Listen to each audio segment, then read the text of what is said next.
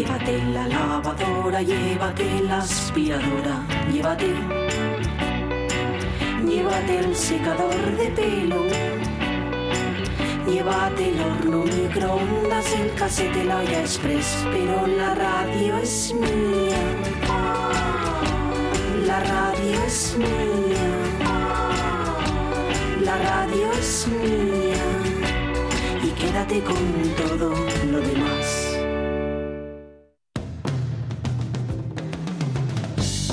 La radio es mía. Pachi Poncela.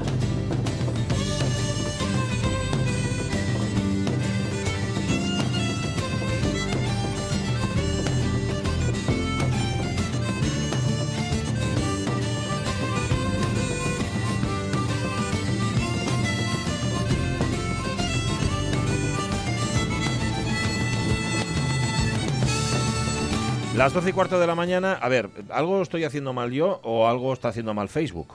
Lo segundo. Seguro. Sin duda, vamos. Ah, mira, no, ya lo he encontrado, ya lo he encontrado. ¿Qué Vale. pasó? ¿Qué ¿Sabes qué pasa? Que estaba buscando en la, en el, el- como se diga, en el perfil de Sí. Paulín en la playa en, en Facebook Sí. y no me aparecía lo primero el concierto que tienen hoy. Y yo quería decir bien el sitio y la hora. El sitio sabía cuál era, que es el botánico, Jardín Botánico Atlántico de Gijón, pero no sabía la hora y son las diez y media.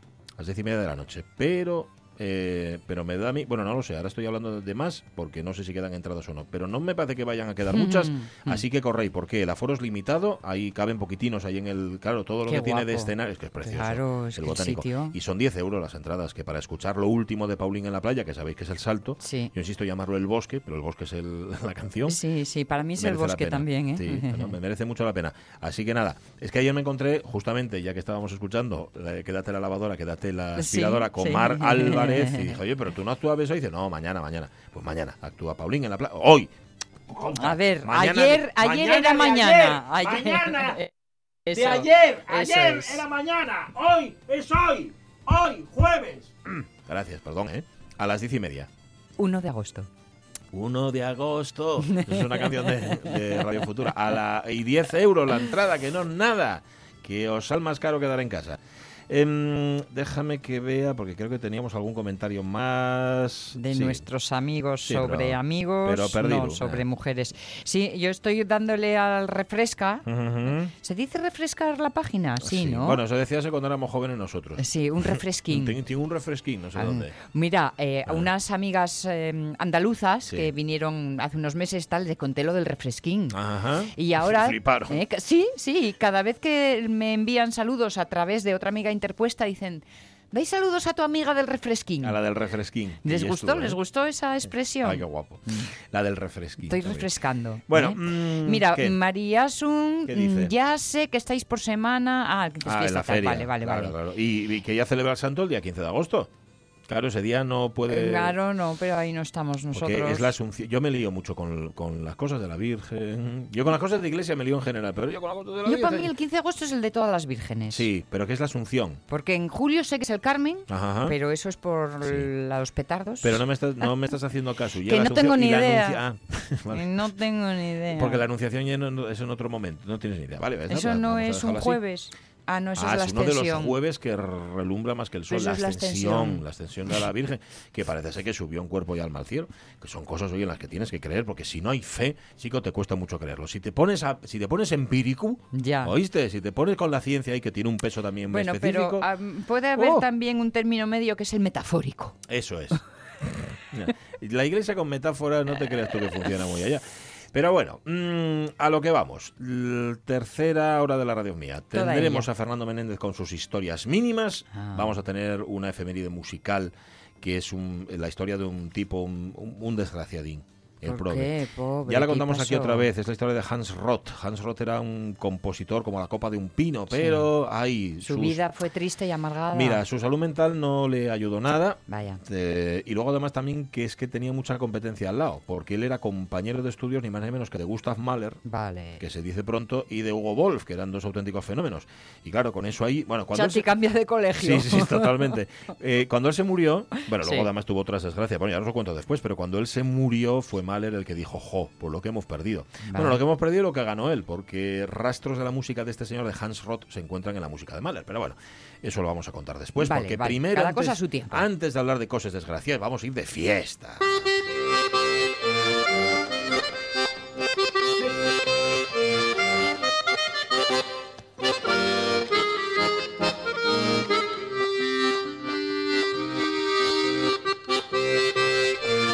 Óyeme, ¿qué? ¿Y quién mejor para llevarnos de fiesta que el gallo La Quintana? Sí, señor, que ye David Varela. Varelona, ¿cómo estás? Ahí lo tienes. Ahí está el Sí, señor. Buenos días, chavalería. ¿Qué tal? ¿Qué tal? Sí, señor. Oye, esto que está sonando, que cogimos un poco así al de Balu, por ahí por la red, ¿esto que llegue? Lo, lo que toque, que estás tocándolo tú, por cierto. Hmm. Eso, eso y el paso doble del fío de una yerán. Ajá. ¿Llamas así? Eh, enseñómoslo un, un acordeonista de la Gueria de Urbiés Sí. y él tenía un cantar que titulaba así y en un programa que se fechó para televisión Sí. que dirigía eh, Ambas, Xosé Ujú, Ambás, Sí, señor. eh, diéramos un poco de carta blanca para hacer una versión que quisiéramos acerca de cualquiera de los temas Sí. y yo como tengo mucha relación con el Consejo de ayer, pues eh, escogí ese tema y posiblemente sea lo que lo que estáis reproduciendo, un corte Sí, de, ese, correcto. de ese momento en cuestión De ahí lo sacamos. que, que creo que creo que voy a tener que mandároslo en versión curioso, Tienes la- grabándolo con la Bon Tournée y queda guapísimo. Anda. Bueno, anda. Pues sí, pues no estaría de más. Tengo un detalle con nosotros, chico. ¿Eh? De vez en Bueno, cuando. oye, de, to- de todas formas, Paulín en la playa, güey, llueve, Sí. 1 de agosto, ¿eh? güey. Organización. No, otro día. No otro día, hoy, hoy. Claro, porque hoy es el, el, el mañana de ayer, pero es hoy, jueves. El, el ayer del mañana, güey, a las Eso 10 de la noche. Sí, señor. 10 eurinos de nada. De nada. De- ¿Toques tú con ellas, Yo- Varela? O Yo estoy con todo el dolor del mío corazón porque no, no puedo asistir, no puedo acudir a la llamada de los hermanos Álvarez, cosa que, que ya te digo que me atristalla mucho, Sí. pero no tengo, como dice un amigo mío, no tengo el don de la multiubicuidad. Ajá. No ya de la ubicuidad tienes, Lu, pero el de la multi no. No puedo, no puedo por cuestiones de agenda, pues no, no voy a poder asistir Bueno. porque llevo eh, 21 ocasiones asistiendo de los eh, 22 ediciones que se van celebrando del Festival Intercéltico de Occidente y este año que llega la su 23 edición, pues no, no puedo dejar de asistir. ¿no? ujú, bueno. Ent- entamamos una policía tradicional ahí en el puerto en plan acústico con, con música del país y bien adornada con, con bebidas fermentadas. Muy bien. Este año voy con la compañía de la bandina tradicional Los Quicos del Maíz en Tapia de Casariego. Qué guapo. Y, y- y con ello, pues, pues ya os digo, con Bueno. todo el dolor del mío corazón no, puedo estar en el botánico, pero bueno, bien sustituido ¿eh? por Cristina Montul, que, que eh, tan eh, integrante de la nueva o la nueva integrante de la banda que acompaña a Paulín en la playa junto con David Casillas y, y Eva Toca pues que se va a encargar de hacer pues todos los extras que hacemos los los multis que vamos normalmente con Vale, ¿no? Este- pues, este- esos, esos bocines que van por atrás Vale, bueno, eso y en el botánico, pero din- recuérdanos dónde y lo tuyo, lo de los Kikos y tú ahí tocando. Eso en el Festival Intercéltico de ¿eh? Occidente en Tapia de Casariego, En que ya dieron ayer vale. la bandera de eh, el banderazo de salida y tan- creo que ya está el lunes con una programación ahí pues al rollo de la música eh, de la música celta porque ya como enfoquen ellos un poquillín este este festival que ya os digo que lleva pues eh, 23 ediciones. Orlando ahí ¿eh? No en vano es uno de los festivales de referencia del verano asturiano, diría yo, ¿eh? Yo creo que lleve más bien, bien de, de interés eh, turístico regional, por lo menos, Fíjate. eh, pero, pero bueno, luego ya requiere también el cariño de la gente que trabaja por este festival, que son los de la, la banda Marino Tapiega, que son unos mozos y unos moces eh, entrañables, que a los que yo tengo mucho cariño, mucho aprecio, y que además que trabajen pues por, por amor al, al pueblo, a la fiesta y a, y a lo que todo ello significa, ¿no? Sin, sin ánimo de lucro. Ujú. Bueno, Entonces, pues nada. ¿Cómo vas a dejar de asistir? Yo No perdí puedes. un año por, por consecuencias de, también de agenda, de, de tener que marchar para Lorient, que coincide también con estas fechas, Sí. El. Festival Intercéltico, y fue el único año que me perdí este, Mm, este Intercéltico de Occidente. sí. Y, y, y es cierto que además cuando confirmé la asistencia, al día siguiente fue cuando me llamó Alicia, oye, acuérdate que el día uno tenemos "Meca, Alicia, ya, Digo, ¿a qué hora llegué? Porque siempre pregunto lo mismo, ¿a qué hora llegué? Claro, que igual me da tiempo, ¿no? calculo los tiempos para llegar de un sitio a otro, pero que va, y era, y era imposible. Ujú, Claro, vale. y- Dame mucha pena porque además yo tengo mucho cariño no solo a los hermanos Álvarez y a Paulín en la playa, con el que ya llevo pues los últimos tres discos trabajando con ellos, en la banda cuando van en gran formato, sino que además para mí eh, tocar en el Botánico ya Oh, algo que, que me guapo. presta por la vida. Sí, Porque sí, sí. sabedme que yo uno de los de los sitios de los que podemos vacilar en no solo en Sisión, sino en Asturias, de tener este este requeixo verde aquí tan tan guapo, tan Ujú. tan presto Pues solemos. sí, señor. Bueno, a ver, ya contaste a dónde vas y a dónde no puedes ir. Ahora haz el favor Eso. de ¿A dónde nos poner en orden, a ver dónde nos mandes ahora. Eso es.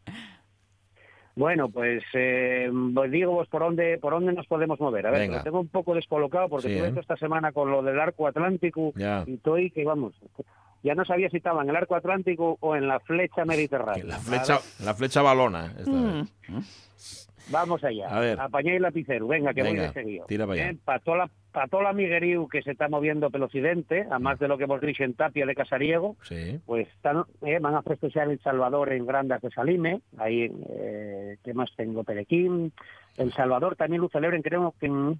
eh, espera, espera, que me perdí. Tranquilo, tranquilo, ¿eh?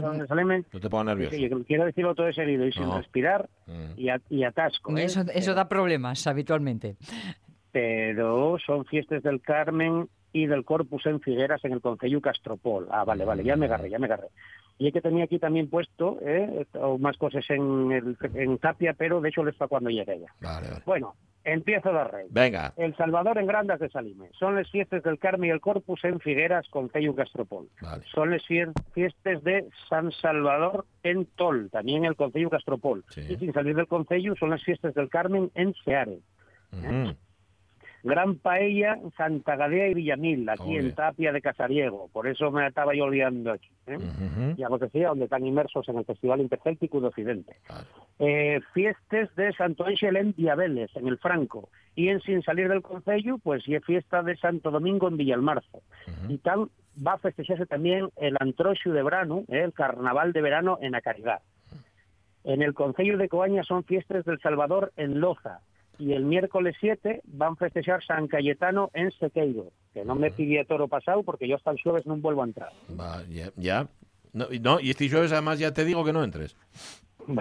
O sea, ya te- ya no, no es castigo, ¿eh? No te lo tomes como exclusión. No, no, no, y es que coincide. Pero bueno, ya te contaré. Sigue, sigue. A ver, más. Bueno, fiestas de Nuestra Señora de los Ángeles en Cabanella, en Navia. Bien. donde el sábado 3 celébrase también el Navia Fest, ¿eh? en Navia.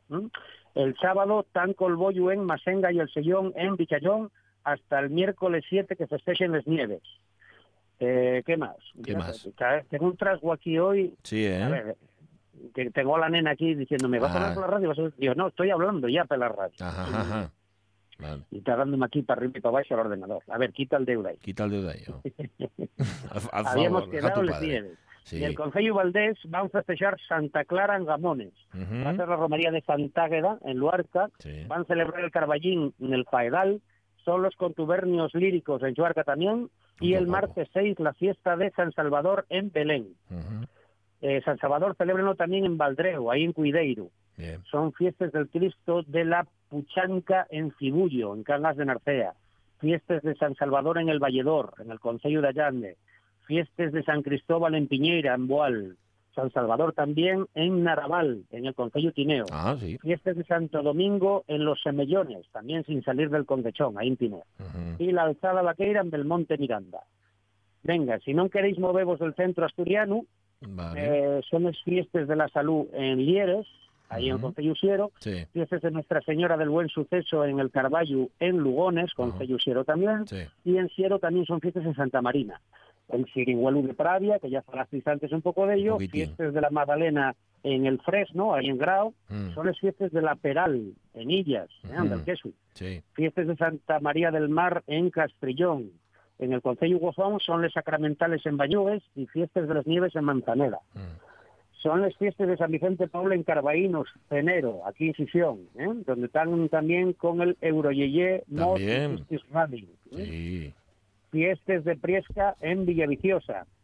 Fiestas de San Félix y Festival de la Sardina, que no lo pierda nadie, de encantados. Ujú, El primer un año que voy a perderlo también, Sí, porque todo coincide. Vale, Yo soy un habitual de la fiesta de la Sardina, pero bueno, mandaré para allá buena representación. Vale. Fiestas del Carmen en Sograndio, en Nubieu. ¿eh? Fiestas de la Virgen de la Cabeza en Migalpiri, en Llaviana, donde están también con el quinto Migalpiri Rock. Mm, Fiestas de Nuestra Señora del Ovellayo en Ribota, también en Llaviana. Si vamos también del Oriente, eh, Semana Grande de Piragües en Ribesella. Hombre, Sí. Fiesta de la Sacramental y el Sagrado Corazón en La Borbolla, ahí en Llanes. sí. Son las fiestas de las nieves en Cazu, en Ponga. Fiestas de San Pedro en Arangas de Cabrales y también en, Cabra- en Cabrales celebran las nieves en Puertas, ¿eh? Ujú. Puertas de Cabrales. Ujú, Son las fiestas del Boyu, el sábado 3 en Celorio, ahí en Llanes, Sí. Y las nieves en El Peral, en Ribadeva. Mm. Y con eso pues concluimos lo que me llegó No está- esta semana. No está mal. No para está mal. siempre. Tú imagínate que esto que cuentes y os sumaras les jornades gastronómicas, la fiesta de los pinchos, sa- ¿sabes? Es- No, y, los, y los eventos privados y conciertos que me Bueno. mandan los colegas. Oye, que voy a estar tocando en la cervecería de no sé dónde. Y Claro. yo- de- y mira, vamos a hacer un poco de, Organización, Eh, sí. De mover a la gente, de mover a la gente por el terreno local y luego lo de los bares ya, ¿eh? Porque el otro día que andaba yo con el tema de la premisa esta del stop botellón, de romerías asturianas, Sí.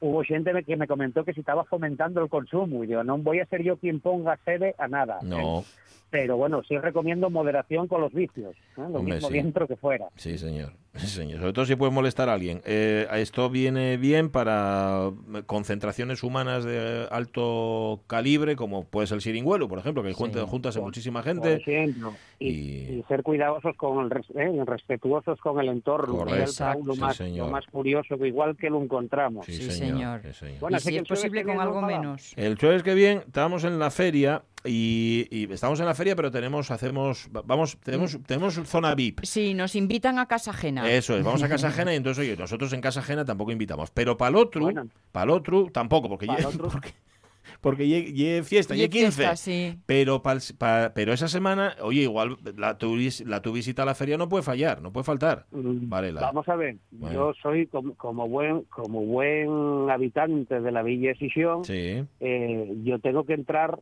a la feria en sin pagar. claro. O sea que la disculpa, la disculpa Sí, sí, mía y es la, y es la, y es la vuestra. Ajá, ajá. ¿eh? Vengo a ver a estos. Claro. Así na que si no lle un día y otro, y Vale. si no falamos de fiestas, falamos de música Ah, pues o sí. de cualquier otra No, mi tienes que enseñarnos a, tienes que seguir con el curso de cucharas y que nos esta vez El dando. curso de cuchar. Sí, sí, Voy a, aprendemos a redoblar con los cucharas. Muy bien, muy bien. Y ya de paso, ya nos, eh, mira, ya me dejaste, dejaste me vendido porque teníamos una sorpresa para la semana que viene Sí, que, que voy a salir eh, con- de forma sorprendente en una de las carroces de Val de Soto. calla. Lunes- este lunes no para el siguiente, no voy a decir en qué carroza para que sea sorpresa. Vale. eh, pero Para, el lunes do- para el lunes 12, ¿no? El lunes 12. el lunes 12 vamos allí mangaos eh, los hermanos Varela en una carroza Mira. bien grande y bien guapa.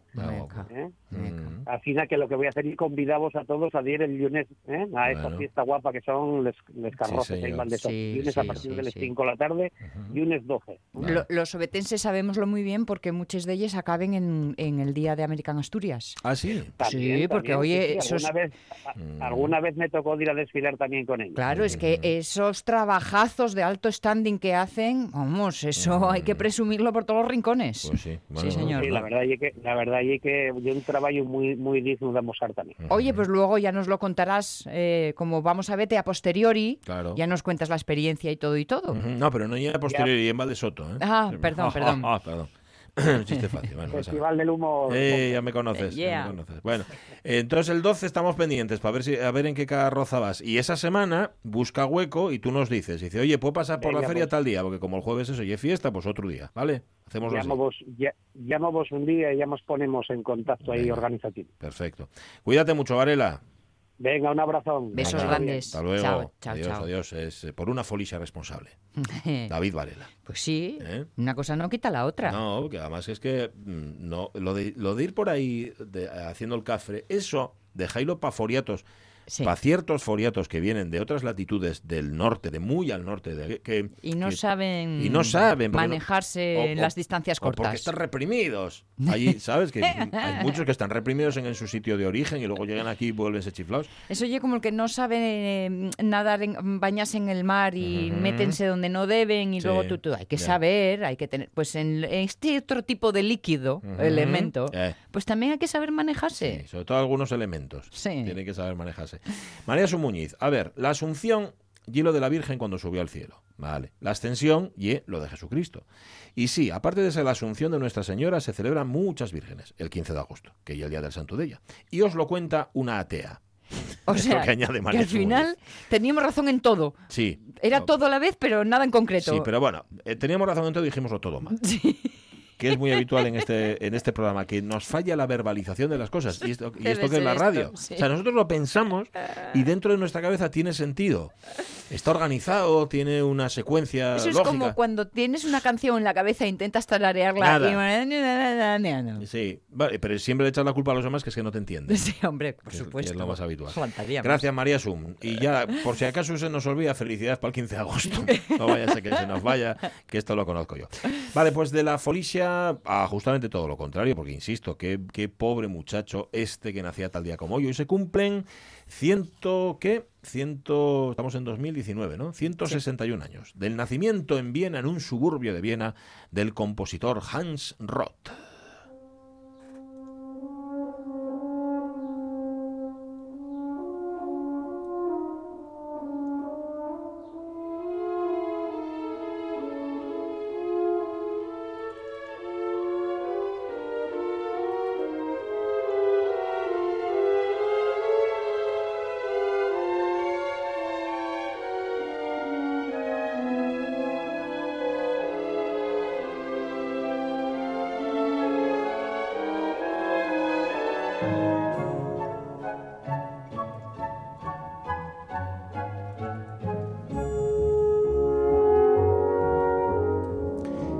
Escuchando un fragmento del primer movimiento de la única sinfonía que compuso este rapaz, Hans Roth, es una música muy, muy chula. Lo que, lo que no vieron, lo que no fueron capaces de ver los severos profesores del Conservatorio de Viena. Hasta tal punto de que cuando Hans Roth les presentó esta música, ojo, de aquella no había posibilidad de presentar un sampler, ni de una grabación, porque no existía todo eso. Cuando les presentó la partitura a aquellos severos profesores, los profesores fueron muy, muy sutiles y se echaron a reír. Vaya. O sea, se rieron, tal cual, con una sutileza digna de, digna de profesores de conservatorio. Ojo, todos no. Hubo uno que no se rió. ¿Quién era? Anton Bruckner. El grandísimo Anton Bruckner, maestro de órgano de Roth, que creía que Roth tenía mucho talento y que pidió al resto de los profesores un poquito de respeto, posiblemente porque si algo destaca en la carrera de Anton Bruckner es la de veces que se rieron de él también. Y está considerado como una de las cimas de la sinfonía romántica alemana, etc. Pero también de él se rieron bastante. ¿eh? Cuando Hans Roth presentó su sinfonía allí en el Conservatorio de Viena tenía solo 20 años, era muy muy joven. A esa edad los hay que están en un garaje, no sé, los hay que están haciendo cochinadas y los hay que están en un garaje pues con una banda que tienen o fundando Microsoft o alguna historia. Bueno, tenía 20 años y había tenido una vida ya bastante complicada, era hijo ilegítimo de un conocido actor, de un conocido actor en aquella época y de una actriz principiante. Esta se murió cuando Hans Roth tenía solamente dos años y el padre cuando todavía no había cumplido 18. Vaya. O sea que vamos, que el pobre no tuvo padres, Sí. no tuvo madre a los dos años y a los 18 se quedó sin padre. No tuvo hogar de arraigo. Eso es, no tuvo hogar y no tuvo perres. Es decir, Ya. no tuvo recursos para lo que él quería, que era seguir estudiando en el conservatorio, aquello costaba dinero. ¿Qué tuvo que hacer? Pues buscarse la vida como músico profesional, una tarea nada fácil, pese a que eh, ya decimos que su maestro de órgano era Anton Bruckner, como organista, Hans era un auténtico fenómeno. ¿eh? Y es cierto que a todas estas mm, eh, adversidades que la vida le fue dejando en el camino se unía una cierta inestabilidad mental que también se dejó ver ya desde el principio.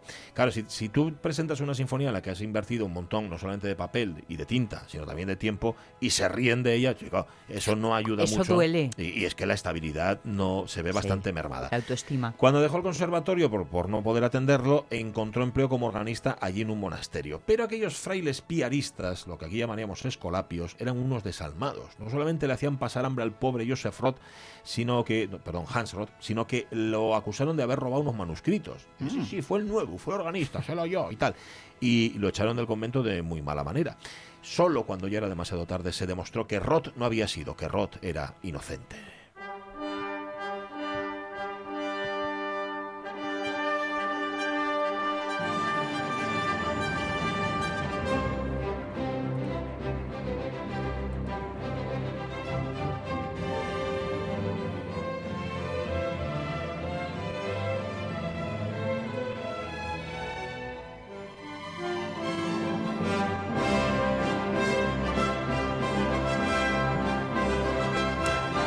Tenéis por qué, que no tenéis por qué, pero puede ser que alguno de los oyentes esté familiarizado con la música de Mahler.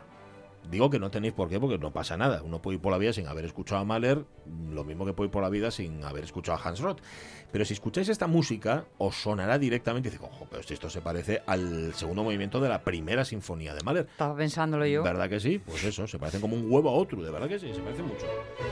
Ojo, no es solamente este fragmento que escuchamos, sino más cositas y, y que incluso no aparecen en la primera de Mahler, sino en sinfonías posteriores. Pero bueno, eso lo contamos después. Bueno, Roth se lo echaron del, del convento malamente, que dijo aquella célebre frase de Hans Roth, Sí. que para lo que me queda en el convento, ¿no? lo dijo, pero para tal. Bueno, Roth seguía intentando colocar su sinfonía con, con éxito variable, es decir, iba de mal en peor. El colmo fue cuando, no habiendo escarmentado con los catedráticos estos del Conservatorio de Viena, se lo presentó a Johannes Brahms. Johannes Brahms, sabéis, lo hemos repetido aquí muchas veces, tenía una frase fabulosa que solía repetir cuando salía de una reunión, era la siguiente, si hay alguien aquí a quien no haya ofendido, Hmm. le ruego que me disculpe. Bien. Pues ahí va el pipiolo Hans Roth a presentarle a Johannes Brahms su sinfonía y este después de haberla leído le recomendó sin anestesia que hiciera el favor de dejar la música ya. ¿Mm? Vas al conservatorio y se te ríen en la cara, vas a Brahms y te dice con sus barbas ahí que "Eh, deje, deje usted la música, usted no sirve para eso. Fue el acabose, el acabose. Mm, el director Hans Richter, que de aquella era uno de los que mandaba en el cotarro de Viena, Sí. también, también le echó un vistazo a la partitura. Bueno, este fue condescendiente, este no le pegó ¿eh? por, por la partitura. No, Hans Richter es cierto que se portó con él, fue, digamos, un poquitín más, más condescendiente. Encontró un trabajín, un trabajillo como director de coro ahí en la ciudad de, de Mulhausen, pero, pero lo de Brahms fue la puntilla. De hecho, a Roth se le metió en la cabeza que Brahms quería asesinarlo. Vaya. El tipo que le había dicho que dejara la música, dice, este Brahms me quiere matar. Y empezó con una paranoia, empezó a darle vueltas. Con 22 años la salud mental de Roth estaba al borde del colapso. Se iba a Mulhausen, casualmente, a tomar posesión de su plaza como director de coro, iban en tren a Mulhausen y trató, trató de impedir que un pasajero encendiera un cigarrillo. Iba a Ujú. encender un cigarrillo, Sí. quieto, no lo encienda, no lo encienda. Pero ¿qué pasa? ¿Qué pasa? Que es que Brahms ha llenado el vagón de dinamita y, y quiere, porque quiere matarme. Es que quiere matarme y si usted enciende el cigarro vamos a volar, etcétera. Bueno, evidentemente lo que hicieron fue parar el tren para internar al pobre Roth en un manicomio donde se cuenta, solía limpiarse, sálvase a la parte con sus propias partituras, proclamando así terminan las ambiciones humanas.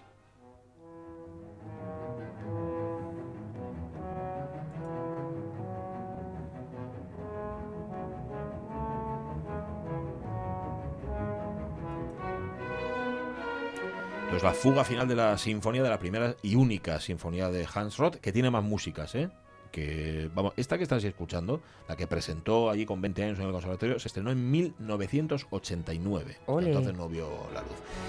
Y se murió, se murió allí, en el manicomio aquel, en el, en- bueno, manicomio, porque más antes se llamaban así, tenía solamente 26 años.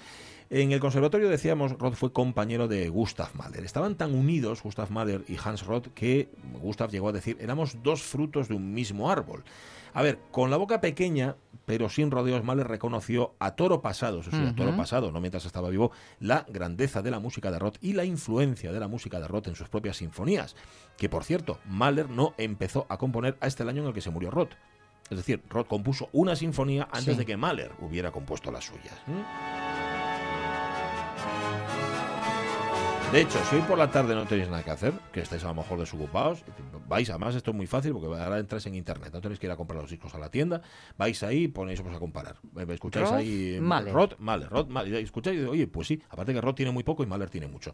Eh, los dos, en efecto, habían salido del mismo tronco, del mismo conservatorio de Viena, eh, solo uno de los dos jovenzuelos fue capaz de desarrollar todo su talento, ese fue Mahler, porque el Probe Hans Roth se quedó en el camino, nunca mejor dicho.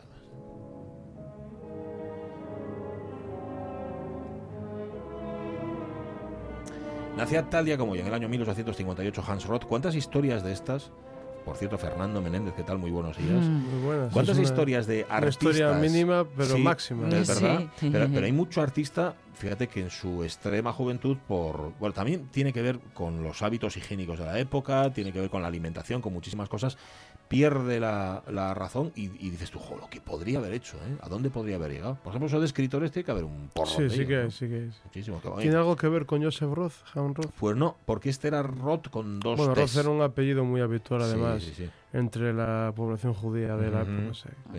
Este era, este era Rod con, con dos T. No, no tiene que ver. Ya viste que me- me- Sí, se me fue, sí te fue. El, el Joseph y, Bueno. el, y el Hans. Y a mí me llama la atención el hecho de que mm, personas con categoría, con conocimiento, ¿no? Que, es tal, que de repente tengan afirmaciones, pues en este caso categóricas, Sí. más que de categoría, eh, sobre mm, eh, em, creaciones que luego acaban mostrando todo su poderío Ya. y todo su valor.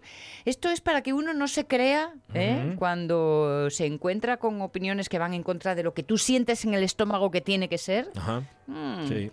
Dice, "Oh, pues que si lo dijo fulanito, oye, claro. ¿será que...? Ah, es que es el Pope. y tal. También es una responsabilidad para el Pope, ¿eh? Ya. Yo que sé, que un García Martín te diga, por ejemplo, "Mm, ese libro de poesía que usted ha publicado, y para él es Sí. una responsabilidad, pero también para el que escribió el libro, dice, madre mía, si me lo dijo García Martín. Por Sí, poner un ejemplo, ¿eh? sí. No comparo a García Martín con Brahms, ni, ni mucho menos. Pero yo Me es verdad. encantaría la comparación. Posible- Sí, probablemente. Posiblemente. probablemente, sí. Pero hay quien marca barreras y dice, oye, está aquí, esto es lo bueno y esto es lo malo. Pues nada, Brahms hacía eso. No obstante, ya sabéis, Brahms tenía muy mala Eh, ojo, Wolf, que era Hugo Wolf, que era que también, por cierto, murió en el manicomio, el Probe, eh, que era el otro compañero, el otro compañero de Mahler y de Roth, era también crítico musical y le Ajá. dedicaba unas andanadas a Brahms. Es que así se las gastaban antes, ¿eh? Ya. Antes no se andaban con paños calientes. Te decía Brahms que no sabía componer. Dice, cuando escuchas esa obra es como si abrieras una puerta y entrara un aire gélido.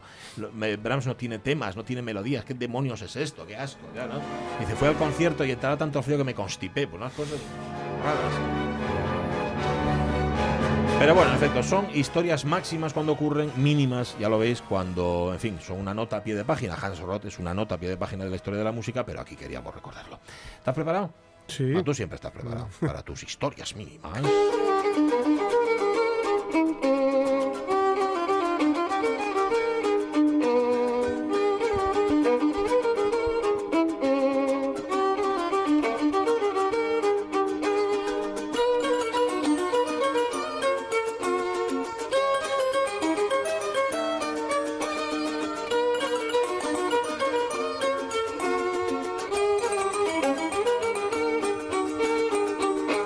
clásicos de verano como el Calipo o el Meiba. En la radio mía, el nuestro son las historias mínimas de.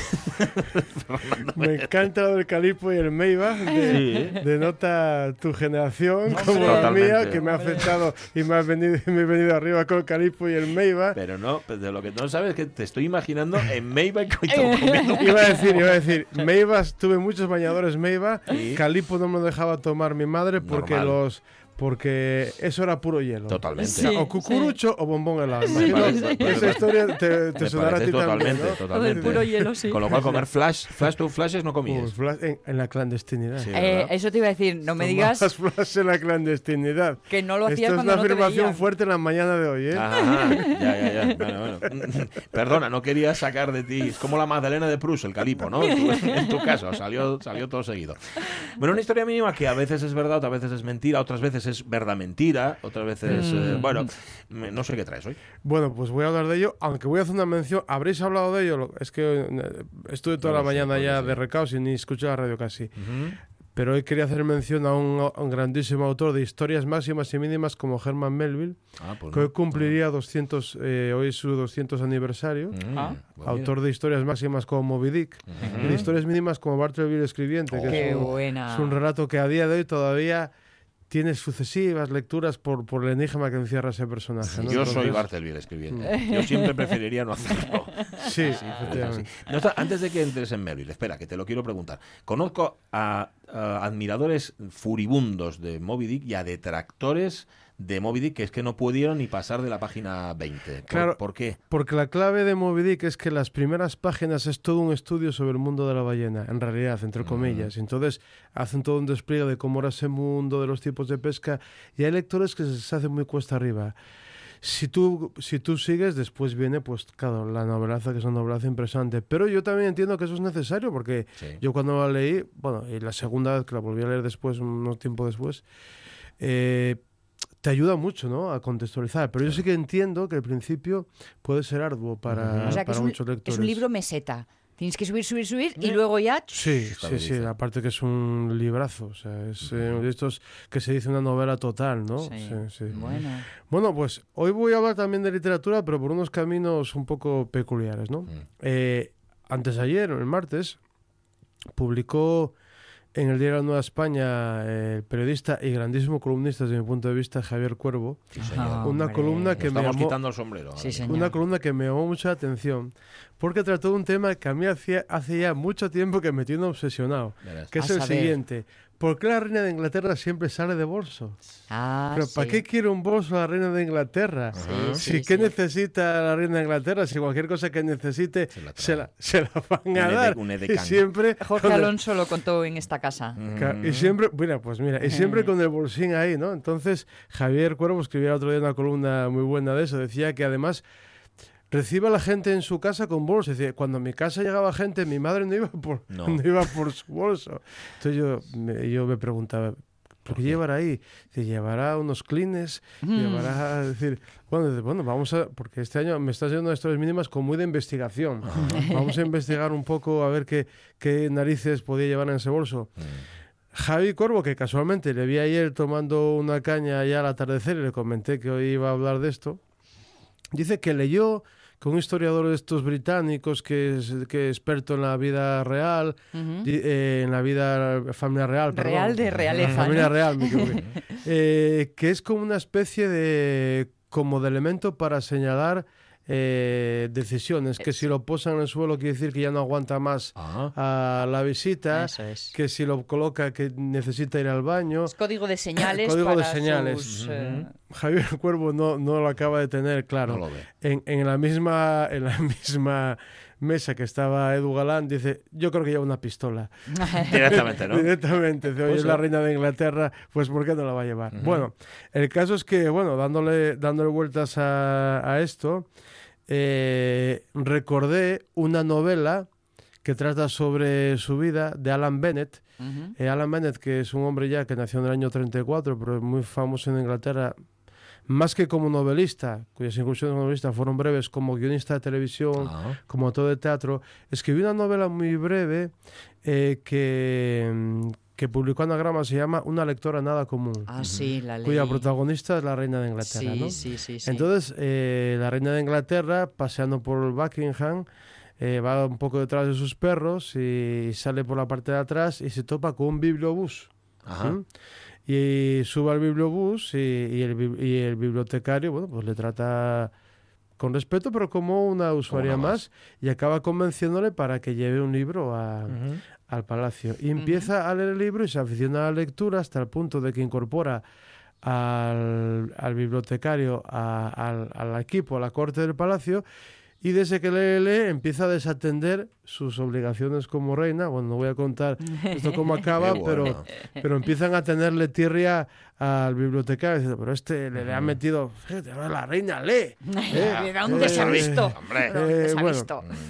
Pues yo pensaba, igual Alan Bennett eh, tiene alguna teoría sobre, sobre esto del bolso, ¿no?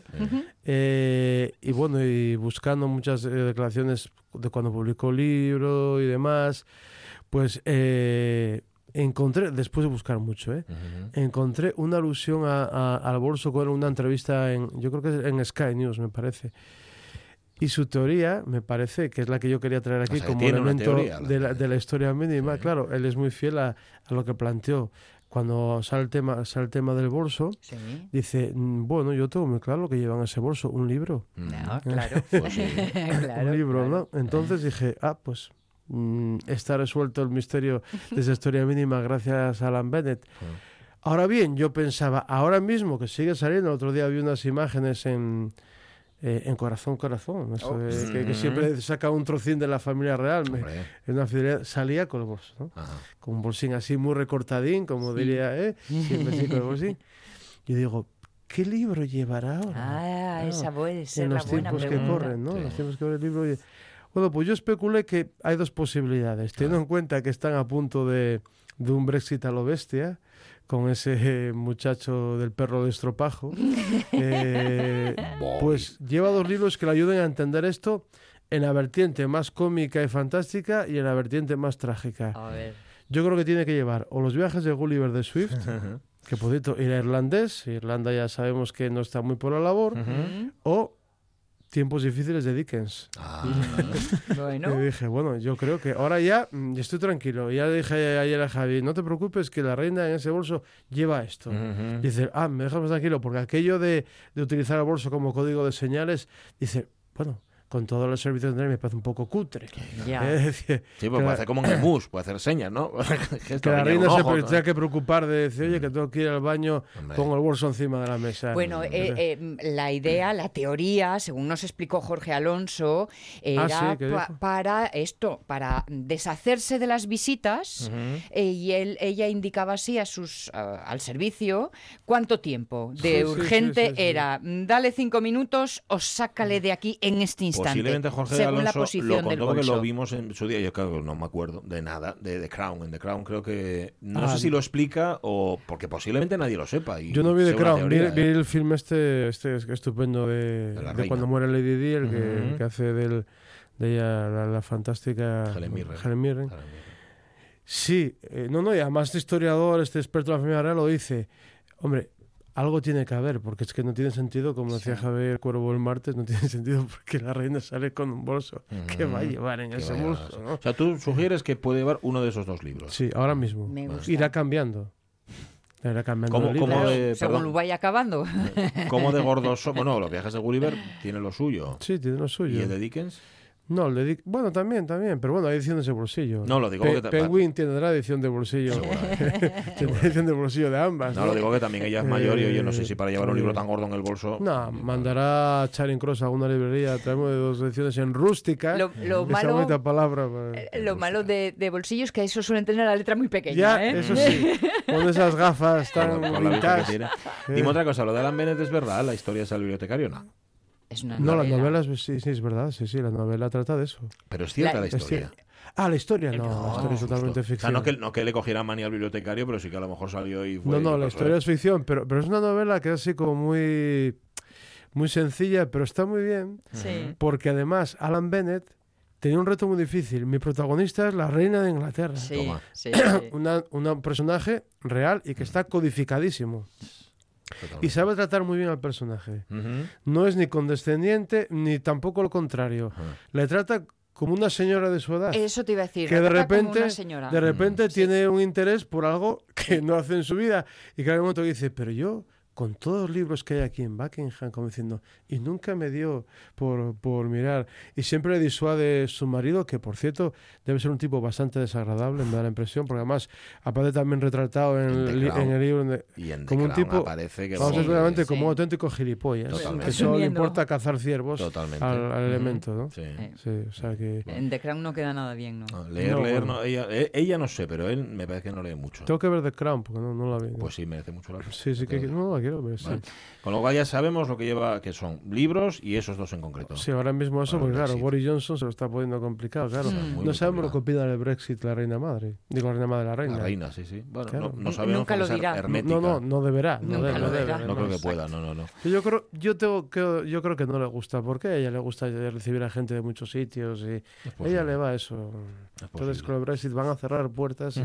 Todo lo que es cerrar puertas es malo, que luego hay que abrirlas otra vez y como no encuentren la llave, ya verás tú qué problema. Fernando Menéndez, no nos encontramos el, el jueves que viene. No. Estamos ahí en la feria de muestras. Ah, o sea Y- que vais a y el estar que una- viene ¿Y tampoco el que fiesta. es fiesta? ¿Qué vamos a hacer sin tus historias mínimas?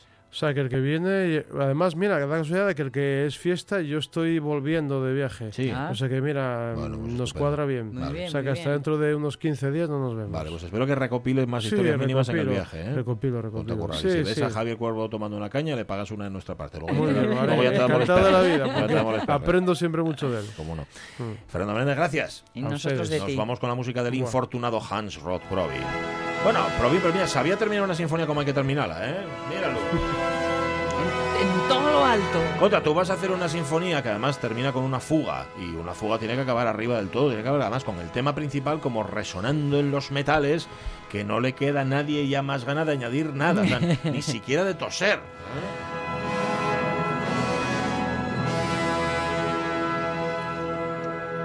Pensabais que no iba a llegar nunca el viernes, pero, pero llega mañana mismo. Bueno, llega que... En un ¿qué, ratín. ¿Qué falta? ¿Qué es la una ahora mismo? Pues 13, 9, 24 menos 3. 11 horas. Pues ahí Falta estamos. para llegar el viernes. Bueno, pues nosotros un poquitín más. 11 y 10, 21. 21 horas y estamos nosotros aquí. Los de la radio es mía. Preparados, ¿no? Avellaneda. ¿Sí? Mm, A las 10 Vale. en punto después de las noticias. Caunedo viene también, el hombre en presente continuo y Poncela. Y si queréis venir, pues aquí estamos. Oye, os dejamos con el tren de RPA. Antes atentos y atentas a las noticias. Mañana volvemos. Sed felices.